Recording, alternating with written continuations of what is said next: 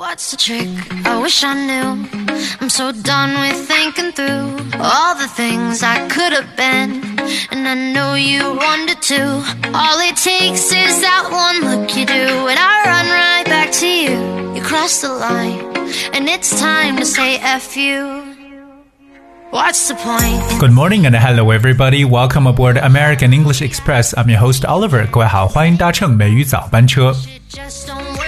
Yesterday we talked about some, uh, you know, very often used English words when describing the scenery of spring, like bloom, blossom, anew, etc. Well, today we'll continue to talk about some very interesting quotes by foreigners how they think about spring. 今天美语早班车，Oliver 带着大家来聊聊那些外国人的春天情怀，看看他们是怎么样 来去描述春天的。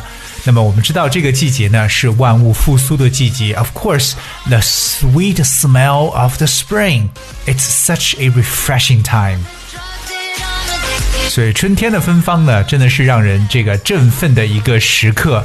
那到底在描述春天的时候呢，我们还会去讲，比如说 The warm sunshine feels so good on our skin, on our skin, right？就是说到这个温暖的阳光呢，照在皮肤上，真的是特别特别的好，and it melts away our winter blues。那更重要呢，可能真的是融化掉我们冬天的那份忧郁，所以真的是需要春日的暖阳来去融化掉冬天的那种忧郁，那种觉得沮丧的感觉。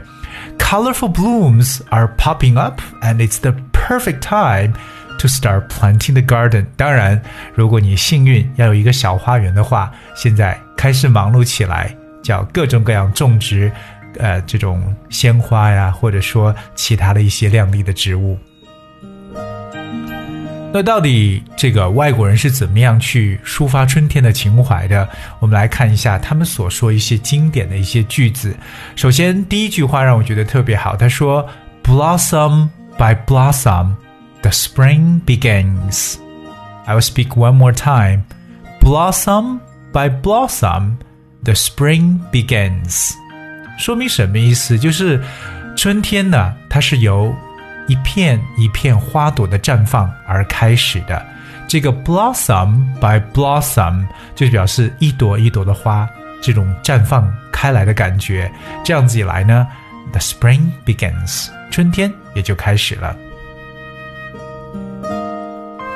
在 Robbie Williams 的眼中，他说：“Spring is nature's way of saying let's party。”这句话说的其实非常的简单粗暴，但是让我们来了解到了这位仁兄他自己感觉哇，春天可以开始 rock and roll，可以开始动起来了，because spring is the nature's way of saying let's party。意思呢就是春天就是像大自然那样告诉我们，我们可以开始 party 了。开始开轰了，就是觉得所有可能在冬天的那种懒惰，在冬天那种疲惫，春天的时候就要开始动起来了。So let's party because spring is in the air. 那么在 Mark Twain 马克吐恩的眼中，他说了这么一句话：Mark Twain said, "In the spring, I have counted 136 different kinds of weather." Inside of 24 hours. I'll just repeat one more time. In the spring, I have counted 136 different kinds of weather inside of 24 hours. 直面的意思就表就表示为在春天呢，我计算在二十四小时内一百三十六种不同的天气。What is 136 different kinds of weather？那这个呢是一种夸大的说法。其实我觉得在这里边也体现出春天的这种气候的真的是很难去揣测的，right？It could be you know, one minute it is clear and sunny, then the next minute, you know, it starts to drizzle. 可能真的是春天的这种气候 非常的多变，可能前一分钟呢还是阳光普照，突然之间呢乌云漫步就开始下起了春雨。所以他就去讲呢，可能在一天当中呢，大家会感受到不同春天的感觉。So it's one hundred and thirty six different kinds of weather inside of twenty four hours，而这个二十四小时呢，就代表的是 a whole day，整整一天。所以在我们国内呢，也真的是这段时间，可能我会发现很多人的着装呢，真的是不一样的。有些人可能这个时候已经迫不及待的穿上了夏装，而有一些人呢，可能还穿着厚厚的冬装。所以乱穿衣的时节，因为确实呢，在春天的季节呢，天气变化真的是特别特别快。所以就是我们能够想象到马克吐温所说这句话：In the spring, I have counted one hundred and thirty-six different kinds of weather inside of twenty-four hours。接下来我们来看一下这位叫 Doug Larson 这位仁兄所说的关于春天的一个句子。他说：“Spring is when you feel like whistling, even with a shoe full of slush.” Spring is when you feel like whistling, even with a shoe full of slush.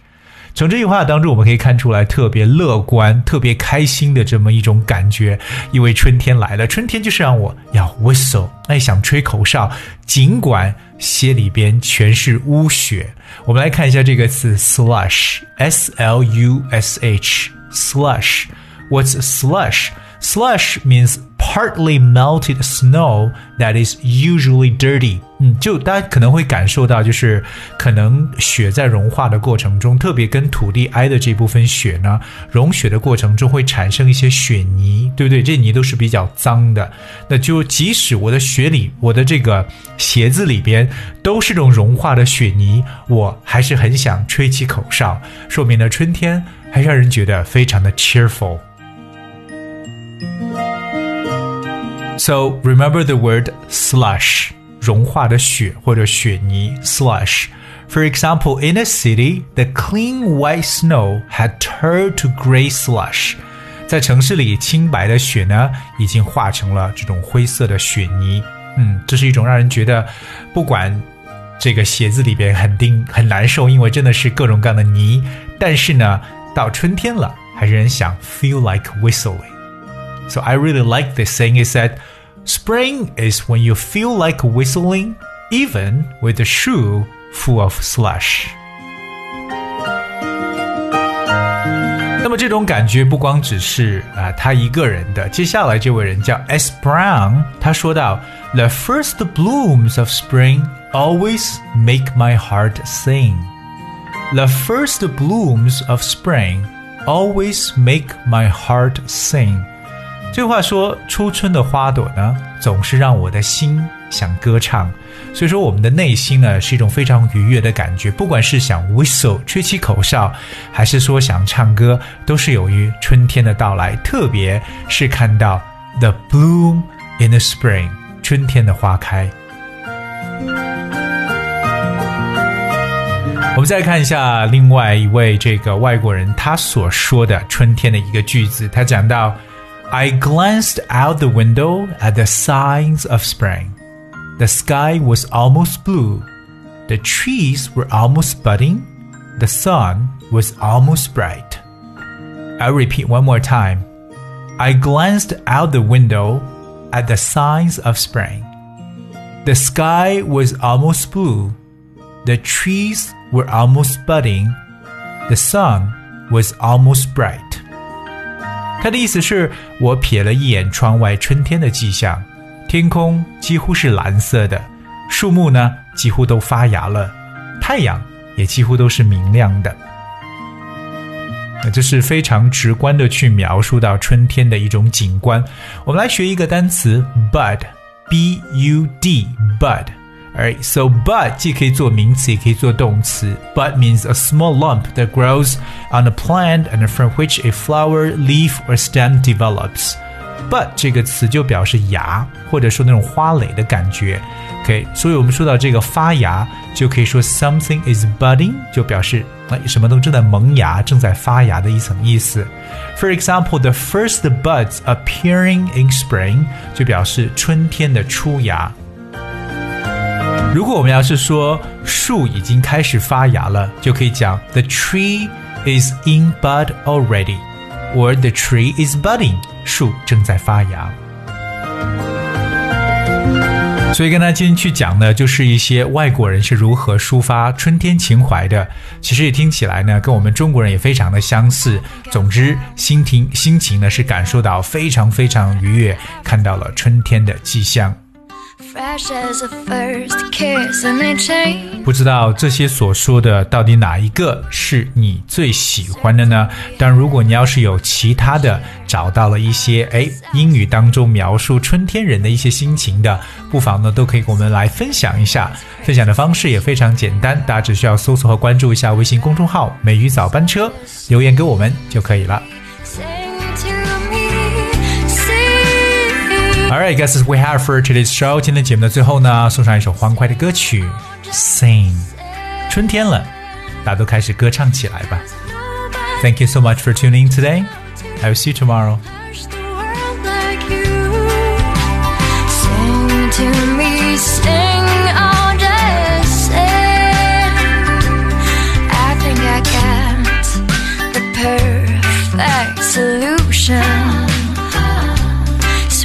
As a spring rain and it took the pain away.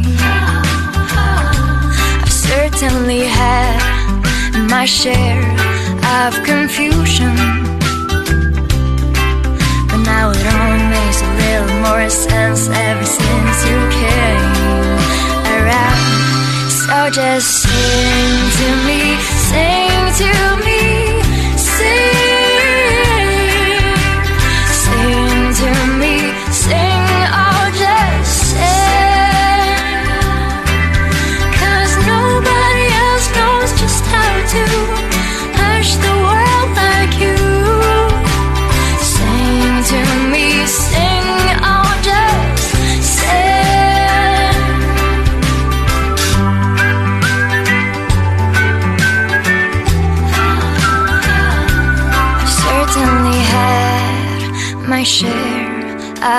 disasters.